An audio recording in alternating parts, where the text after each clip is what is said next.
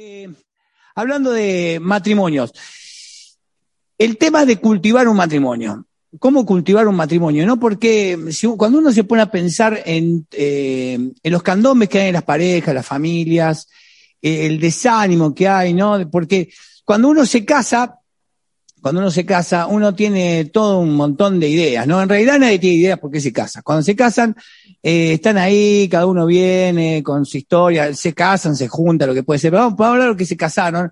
Ahí va el tipo tranquilito, se viste de, con la mejor pilcha que tiene, y la mujer viene caminando tranquilita y todo el mundo llora porque les dice no sabe lo que les espera. Y muchas parejas terminan sufriendo el matrimonio, ¿no? Hay, hay parejas que lo sufren, de verdad.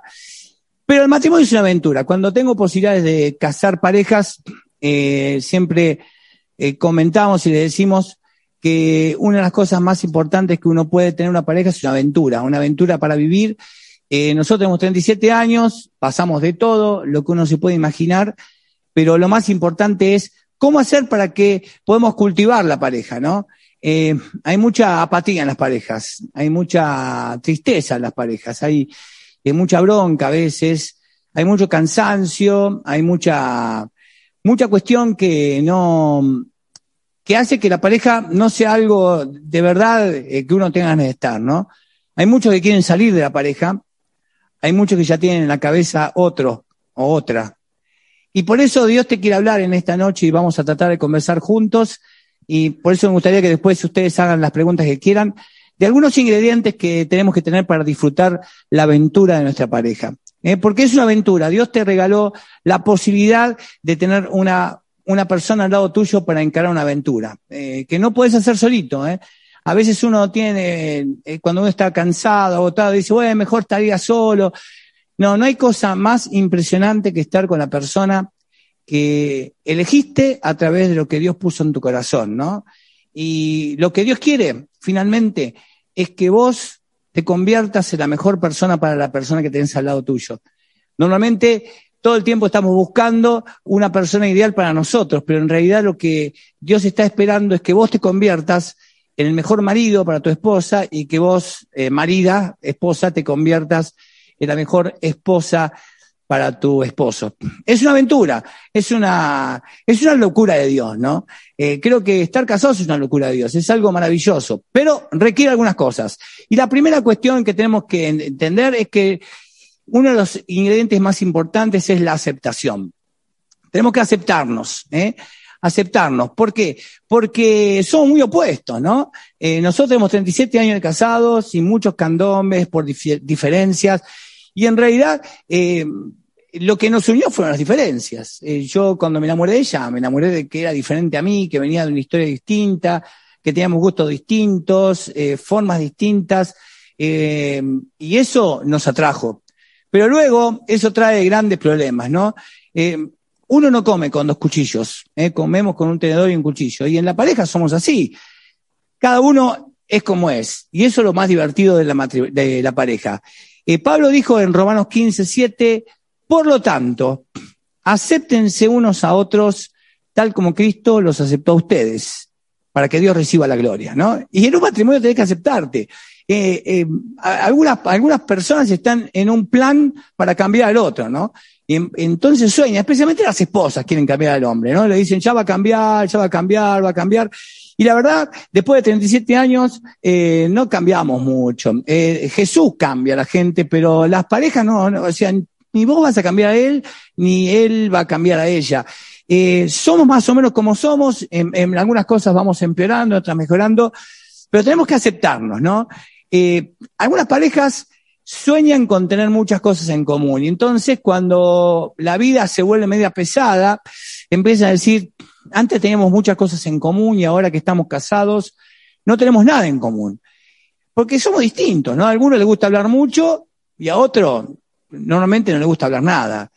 Algunos son eh, gastadores de dinero. ¿Cuántos son gastadores de dinero ahí? Hay algunos pueden levantar la mano los que gusta gastar guita, eh, los que tienen tarjeta caliente. Bueno, están los de tarjeta caliente Y están los de tarjeta en freezer, ¿no? Viste, yo sí puedo dejar las tarjetas en freezer. La otra vez perdí mi tarjeta, estaba contento. Digo, no, no, eh, no me la reponga, no me la reponga. No podía sacar plata, estaba tan feliz, veía siempre el mismo saldo en el banco, era una alegría total. Después están algunos que son hiperpuntuales, eh, levanten la mano los puntuales, que ya por ahí, tipos puntuales que siempre están en horario, y los que van a la hora que vengan, ¿no es cierto? Eh, que van llegando como puedo. Algunos, en cuanto a sexo, son eh, sobrealimentados, ¿no? Son hiperfogosos, quieren cada cinco minutos sexo, y otros eh, la tienen cada tres, tres semanas, tres meses o tres años. Algunos de ustedes son bien prácticos, eh, todo, todo lo arreglan, bien prácticos, y otros son medio voladores, que son medio, viste, ahí van y vienen. Algunos son impulsivos, otros atrevidos, algunos son muy decididos y otros, cada vez que viene un menú, tardan 15 minutos para poder decidir. Y bueno, somos así, distintos, ¿no? Y en esta, en esta diferencia es donde empieza lo más lindo. Pero cuando nos enojamos, eso nos pone recontra mal. Y a veces en la consejería viene alguien y te dice, che, ¿cómo me gustaría? La verdad que no tenemos nada en común. Pastor, a veces vienen, pastor, pastor, ¿qué pasa? No, no tenemos nada en común, ya está, que se pura todo. Quiero conseguir a alguien que sea igual que yo. Va a ser peor, porque vos lo que necesitas justamente es tener a alguien que sea totalmente distinto y que pueda hacer que tu pareja tenga gusto, ¿no es cierto? En esta maravillosa aventura de Dios nos encontramos con la famosa complementariedad, ¿no? Con esto que hace que nosotros eh, podamos disfrutar lo que el otro tiene y vivir una vida mucho más completa, más asertiva en cuanto a, bueno, todo lo que tenemos que enfrentar juntos.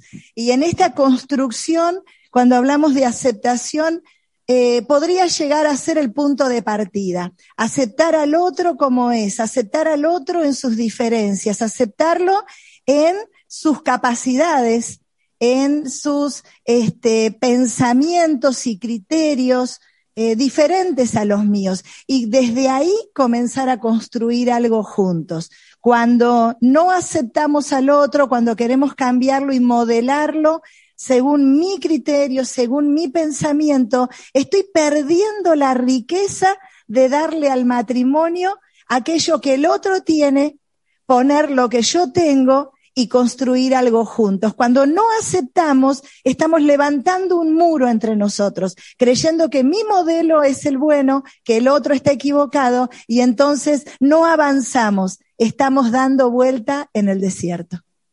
Y empiezan frases como, ah, sos igual que tu mamá, sos igual que tu papá, este, son los Rodríguez, los Pérez, y después lo trasladamos a los pibes, ¿no? Ah, se parece a los tuyos, los míos. No aceptamos como somos. Y, y como ella decía, yo me acuerdo que apenas nos casamos, eh, yo era insoportable, crítico, eh, ahora no, irónico, insufrible cada vez que decía algo decía, che, fíjate lo que decís, fíjate, fíjate cómo decís, insoportable, ¿no? Quería amoldarme, ¿eh? igual a tu vieja, todas esas cosas son terribles. Por eso la pregunta es, ¿aceptás la diferencia que tiene tu pareja? ¿La aceptás o no? ¿Las aceptás o la criticás?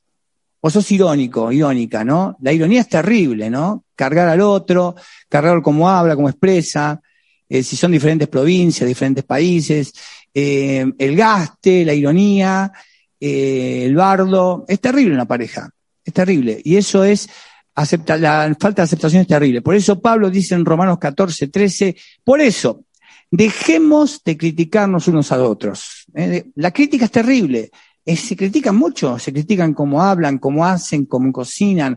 la crítica es terrible, la crítica destruye un matrimonio. La, la, crítica es uno de los peores gusanos para cualquier floración de un matrimonio, ¿no? Mejor tratemos de no hacer nada que pueda perjudicar la fe, porque cuando vos criticas al otro, perjudicas la fe del otro. O sea, estás en contra de Dios. Eh, una pareja que se critica está aniquilando la pareja. Por eso, uno de, los, uno de los primeros ingredientes es la aceptación. El segundo ingrediente que vamos a ver en esta noche es la atención. ¿eh? Todos necesitamos atención, ¿eh? Desde chiquitos, todo el mundo está diciendo, acá estoy, ¿no? Queremos llamar la atención, por eso cada uno se viste más o menos para llamar la atención. En la adolescencia, ¿no? Cada uno se viste eh, lo más, viste que cada uno se puso lo diferente, yo soy diferente, igual, igual que yo. Todos queremos llamar la atención de alguna manera. Todos necesitamos llamar la atención. Y el amor significa justamente eh, atención. Si uno ama a alguien, le presta atención, ¿o no? Y por eso Pedro escribe en 1 Pedro 22, ámense de todo corazón. Y en la pareja la clave es amarnos, prestarnos atención, ser personas que para mí lo más importante es el otro. No, no, no es lo más importante la serie de Netflix, ni, la, ni los gatitos estúpidos que me mandan el celular, ni la gilada que tengo ganas de descansar es el otro. Uno de los grandes problemas es que eh, tenemos el mito urbano de que estamos recontra cansados, no, yo voy cansado, tengo mucho y cuando llego a casa quiero descansar, o ahora que si tenés teletrabajo, no, estoy podrido de las pantallas, ahora quiero descansar y mirarme otra serie que tengo en la pantalla. Y lo más importante que tenés es, la persona que tenés al lado. Para vos, eh, varón, eh, la persona que tenés al lado es un regalo que Dios te dio, ¿no? Es la princesita que te dio para cuidar, para atender, para mimar, para hacerla brillar, para que cada día esté mejor.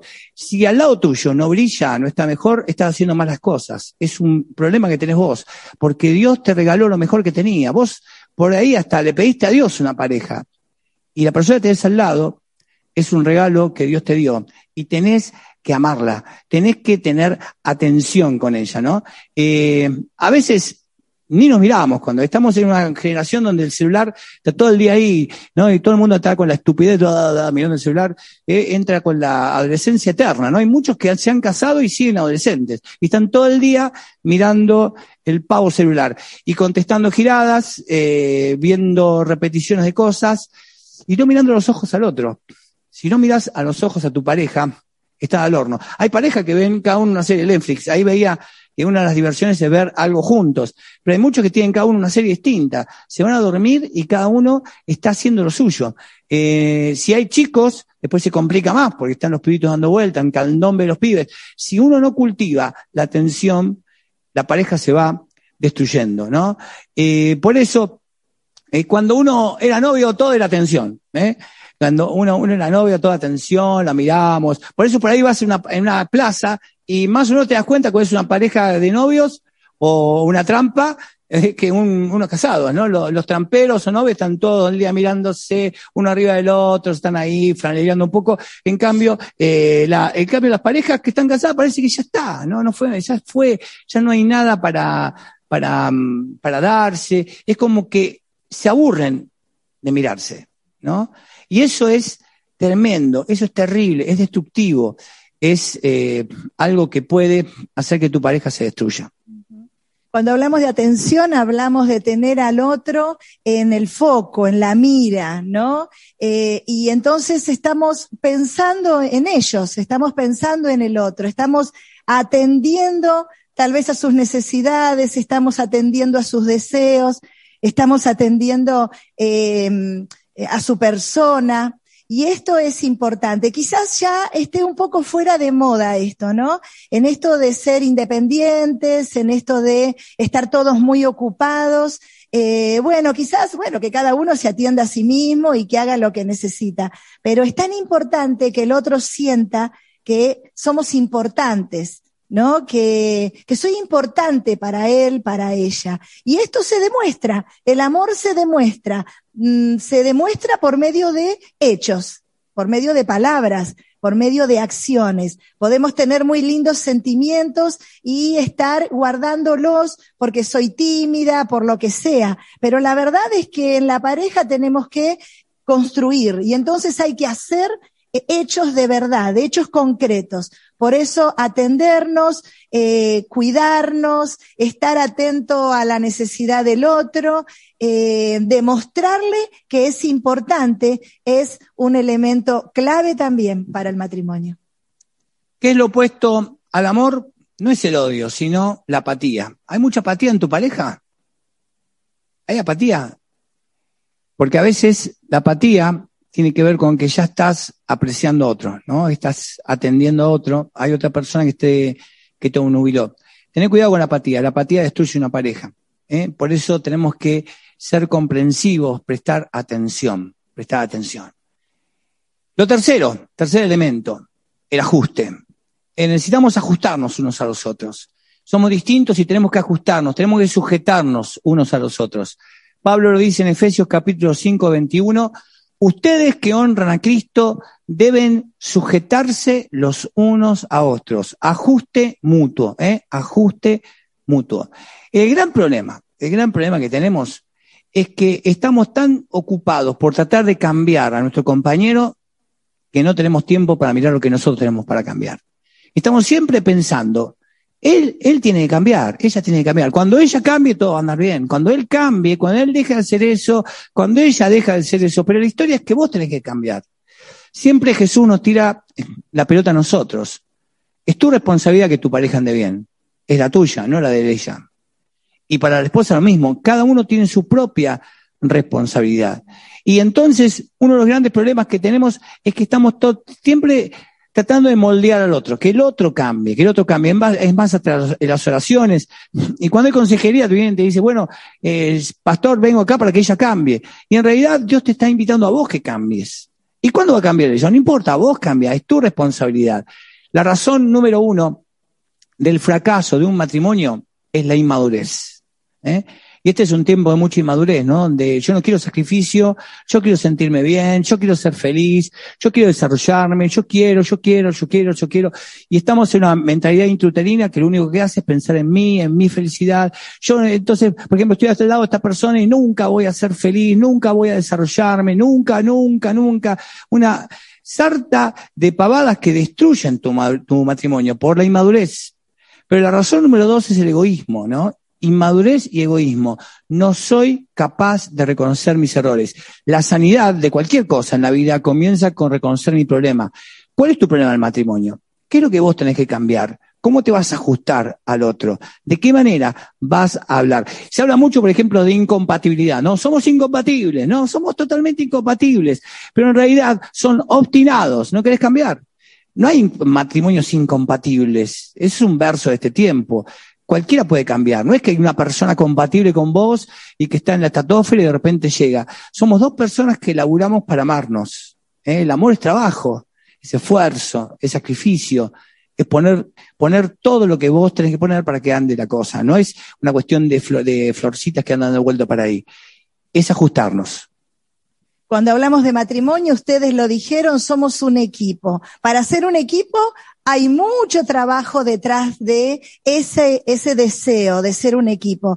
Y esta es la clave, el ajuste continuo. El ajuste no fue un momento, no fue un día, no fue una ocasión.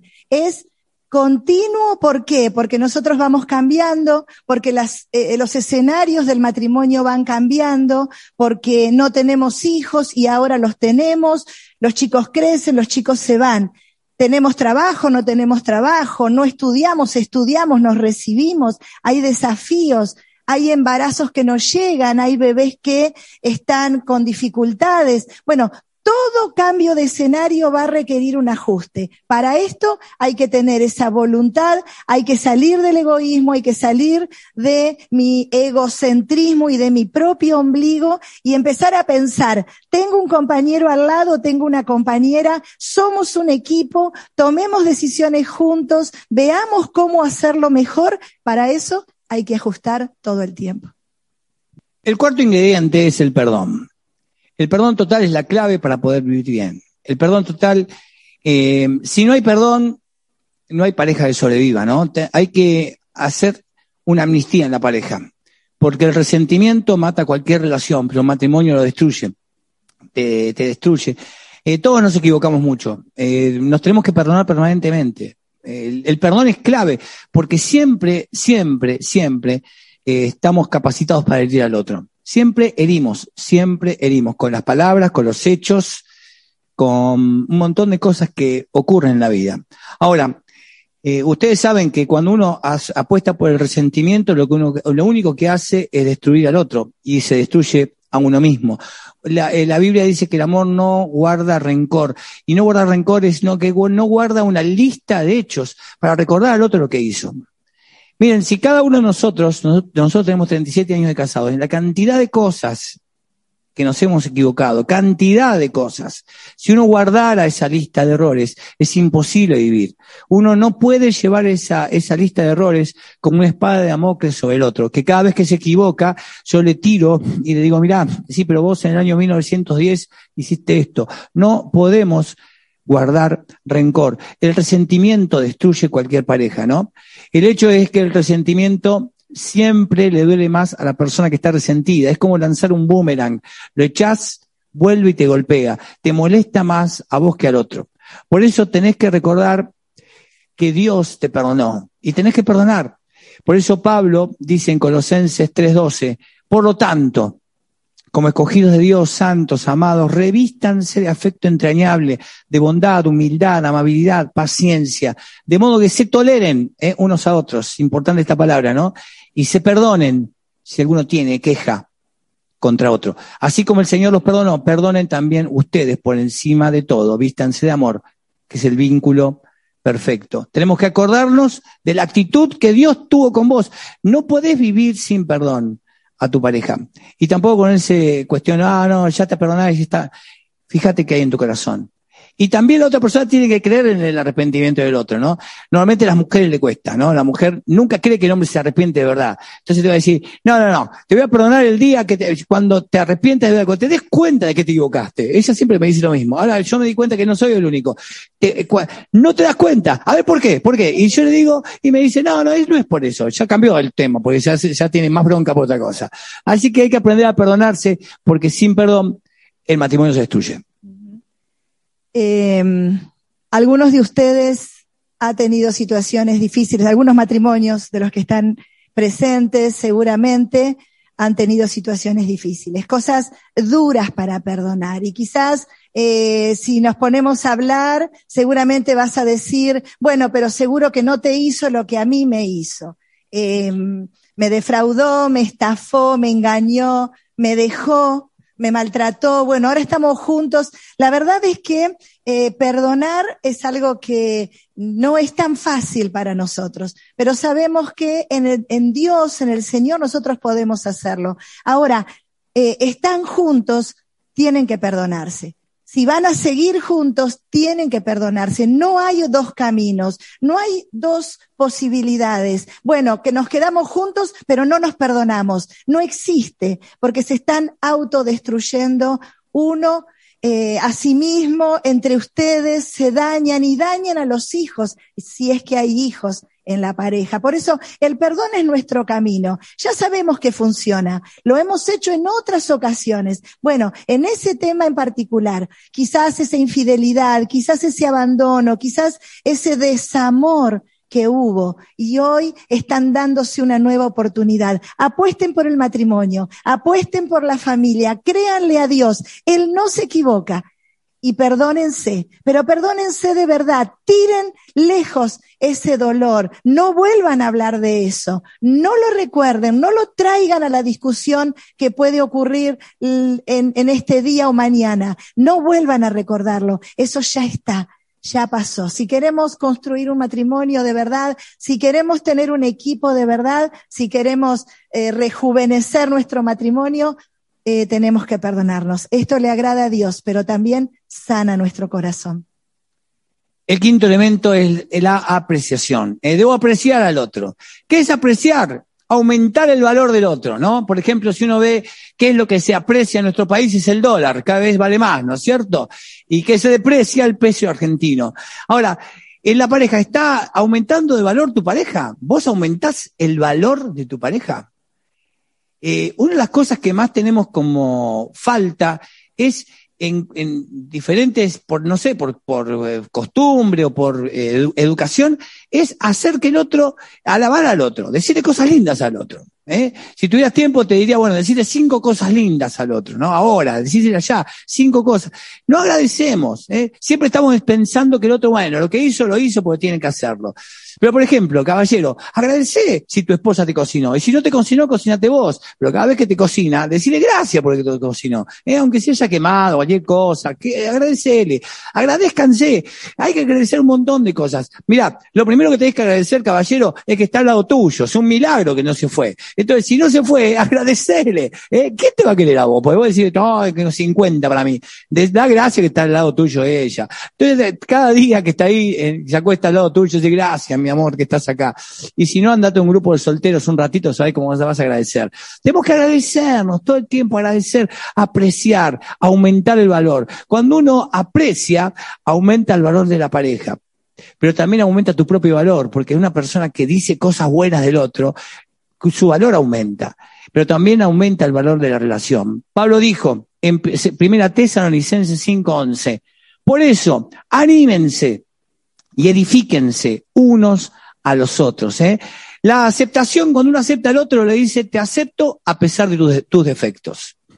Cuando uno se ajusta al otro, le dice, estoy dispuesto a cambiar Estoy dispuesto a encontrarte a mitad de camino. Estoy dispuesto a hacer un esfuerzo para trabajar juntos.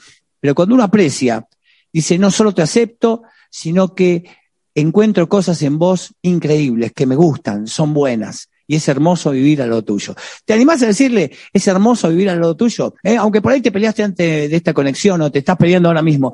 Agarrala, de, de, agarrala, apretala bien. Siempre los caballeros tienen que apretar así bien fuerte, que suelen los huesitos, de, para eso Dios te dio fuerza, que cruja los huesitos y decirle, es hermoso vivir con vos. ¿Eh? Es hermoso vivir con vos.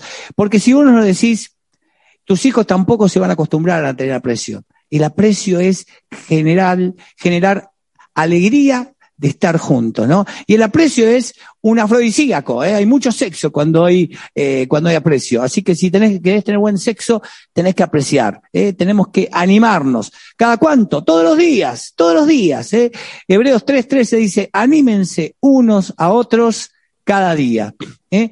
Por lo menos tienes que hacer un elogio al día. Mandale un WhatsApp en lugar de decirle anda a comprar esto, decirle qué lindo es estar lo tuyo. Decirle cosas buenas. Porque si hace una cosa, lo peor de todo esto es que siempre hay gente fuera del matrimonio que va a decirte cosas lindas. Siempre, siempre, eh, caballero, siempre aparece un sodero o un amigo o un vecino o, un, alguien que viene y le va a decir cosas lindas a tu esposa. Decísela vos. Decirle vos, por ejemplo, la mirás y decís, che, está recontra fuerte. Decíselo. Decirle qué linda que estás, qué lindo está lo tuyo, qué buena que estás. Decirle cosas lindas, porque ella necesita decirle cosas lindas. Pero vos también, señora, está bien, no hay mucho para decir al tipo, pero decirle cosas lindas, alegrate de estar al lado de él y decirle cosas buenas. ¿Qué debemos apreciar? El esfuerzo que el otro está haciendo para vivir con vos.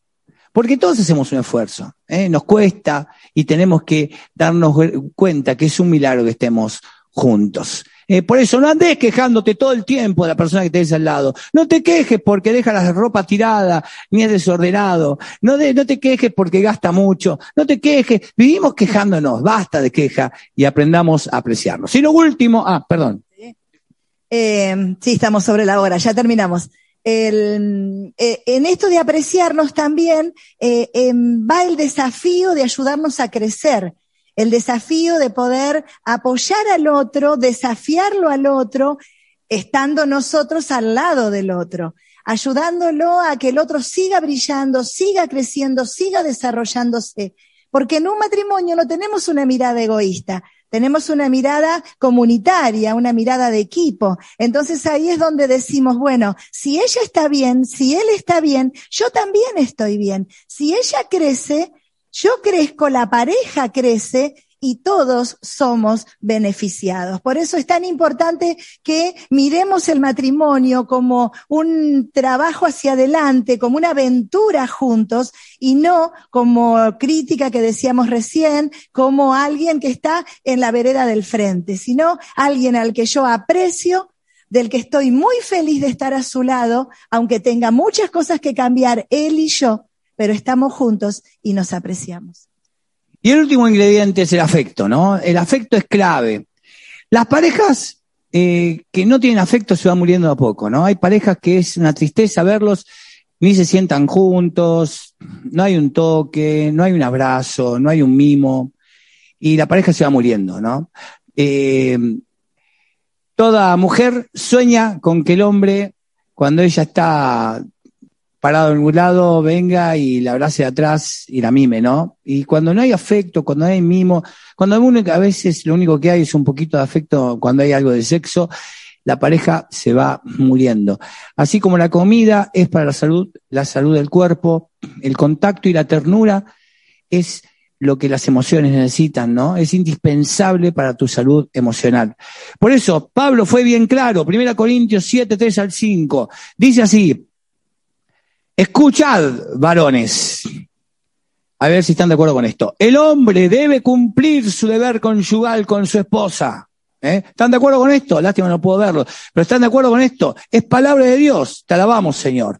E igualmente, la mujer con su esposa. Señor, ¿están de acuerdo? Debe cumplir el, el deber conyugal. La mujer ya no tiene derecho sobre su propio cuerpo. Escuchad, mujeres, sino su esposo. Tampoco el hombre tiene derecho sobre su propio cuerpo, sino su esposa. Por lo tanto, Escuchad palabra celestial que viene sobre sus matrimonios y sobre su pasión.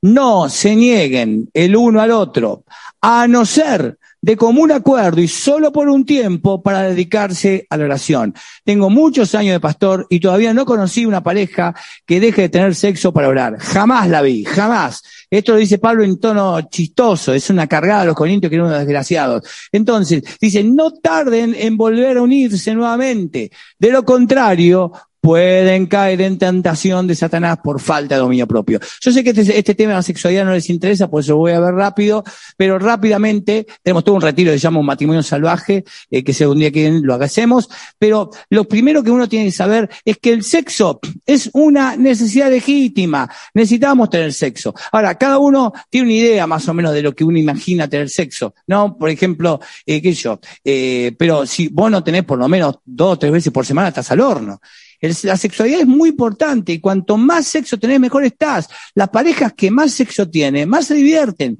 Y no simplemente sexo, cariño, afecto, besos. Eh, caballero, andar y agarrar a tu esposa contra la heladera y apretarla ahí y besarla mucho. Y si tenés pibitos, que te vean a besarla. Eh, cuando vaya por ahí, ella pasa corriendo, va, caminando, va de atrás, le das vuelta, pa, le das un beso. Tenés que besarla, acariciarla, mimarla, todo el tiempo, todo el tiempo. Si no es lo más divertido que hay.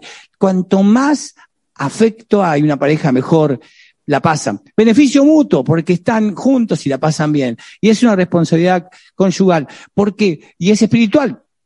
Porque, miren, Dios es sabio, nos dio el sexo para divertirnos, pasarnos bien, reproducirnos, pero también si no lo tenemos, estamos en tentación permanente. Ahora, hay algunas cosas que por supuesto atentan contra la sexualidad, un maltrato, eh, si en tu pareja hay maltrato, complicado tener sexo, si hay infidelidad, es complicado tener sexo, si hay violencia verbal, física, es complicado tener sexo.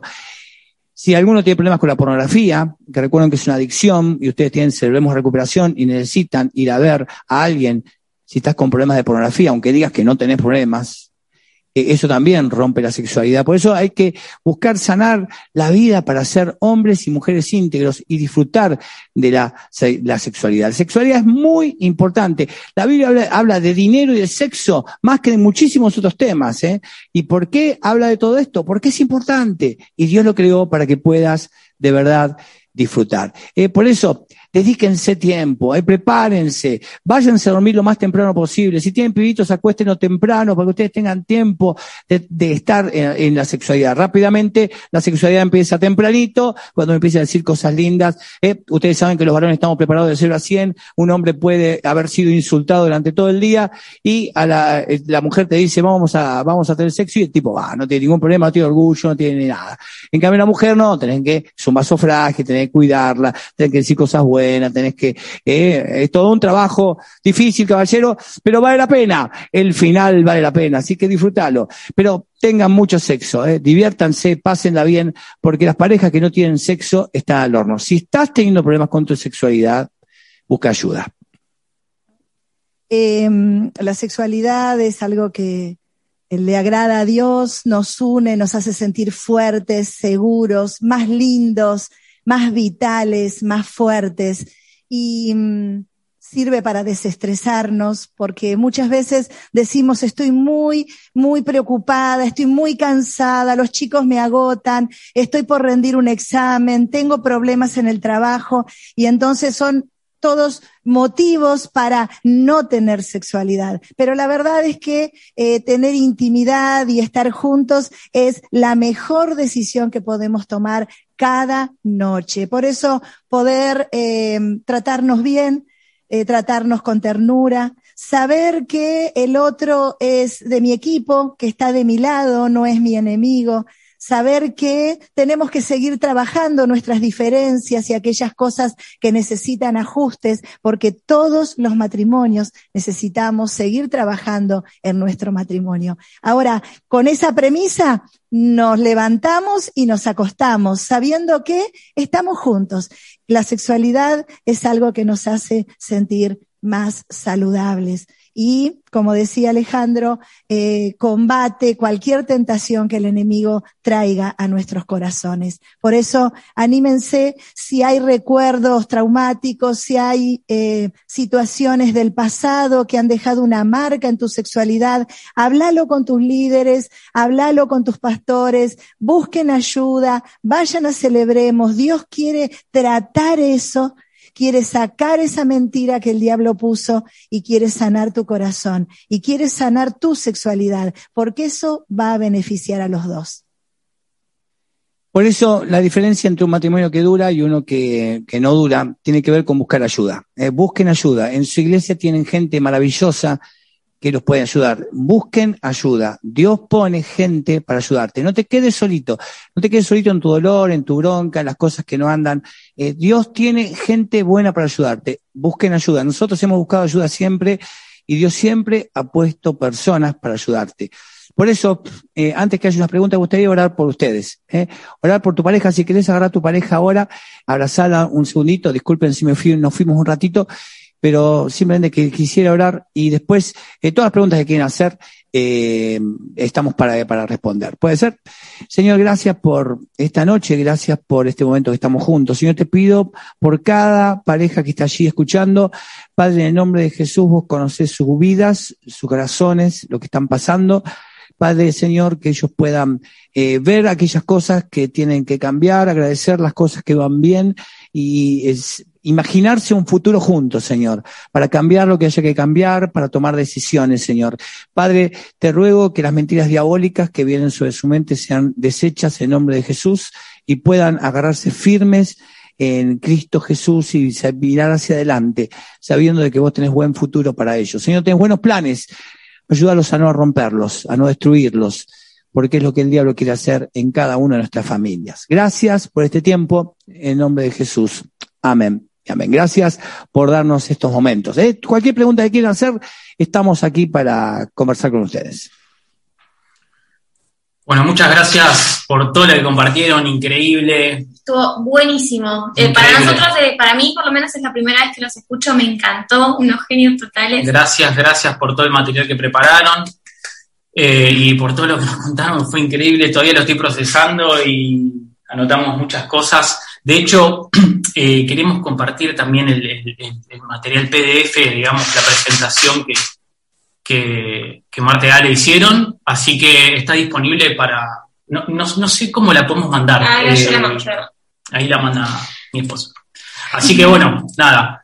Este, tenemos unas preguntas. Eh, que nos fueron haciendo. La idea era que si surgía algo eh, que les interesara preguntar, alguna duda que tengan, era totalmente anónimo, va, eh, las preguntas serán al, al, chat de enlazados. Al chat de enlazados, exactamente. Y bueno, si querés ver alguna.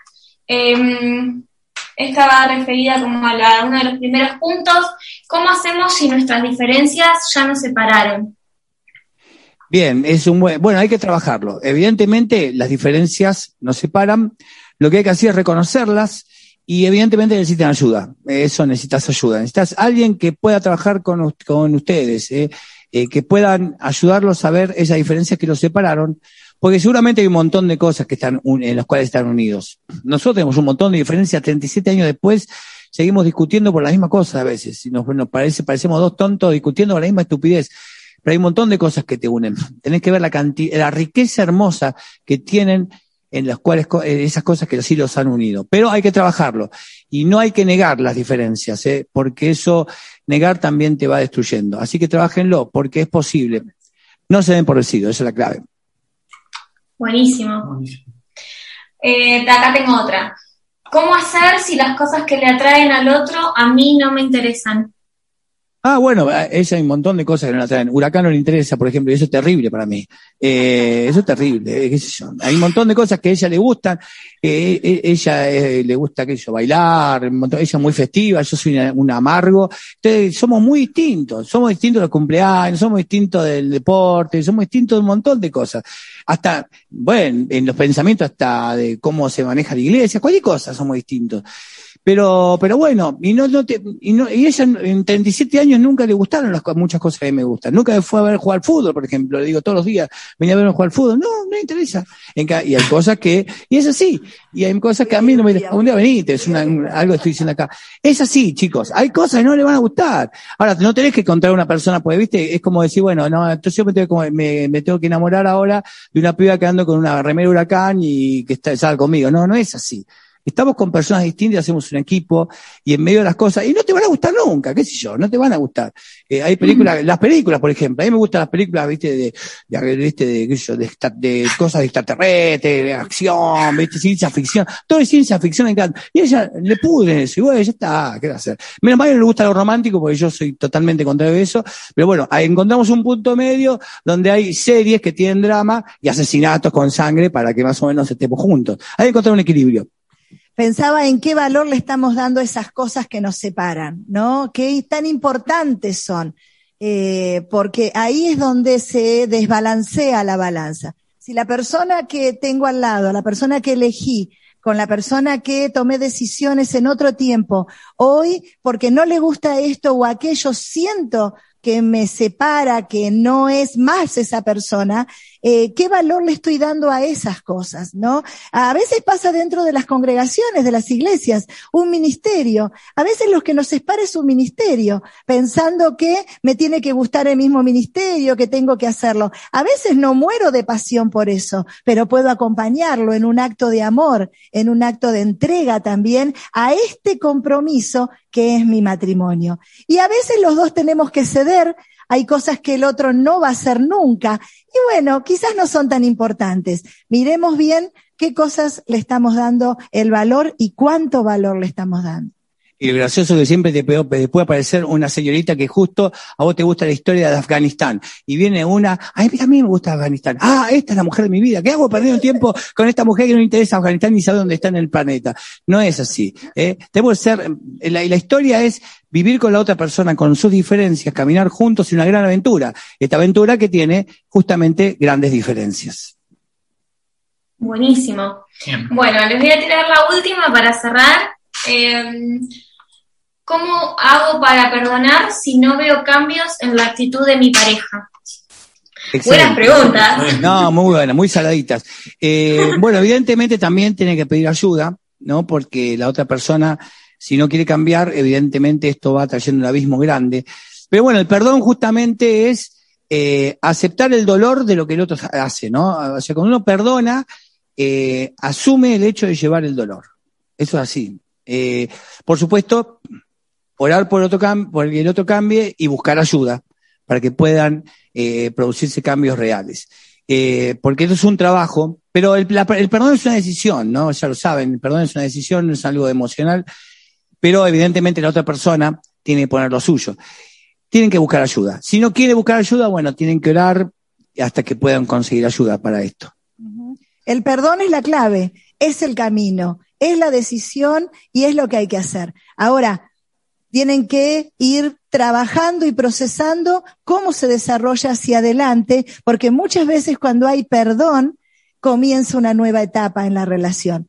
Pero bueno, puede ocurrir que no, que la persona requiera que se la perdone muchas veces porque continúa repitiendo eventos dolorosos y hace que uno de ustedes esté sufriendo. Bueno, eh, el perdón siempre. Ahora hay que ver cómo seguimos cómo seguimos. Pero perdonar siempre, porque es la llave de mi felicidad, de mi libertad, de mi sanidad. Ahora, eh, de aquí tenemos que ver cómo seguimos, porque hay mujeres que han perdonado eh, infidelidades una tras otra. Bueno, a ver, lo hacemos y ahora hay que hacer cambios, hay que buscar ayuda y hay que ver cómo seguimos. Pero el perdón siempre, porque esa es la llave de mi felicidad y de mi salud.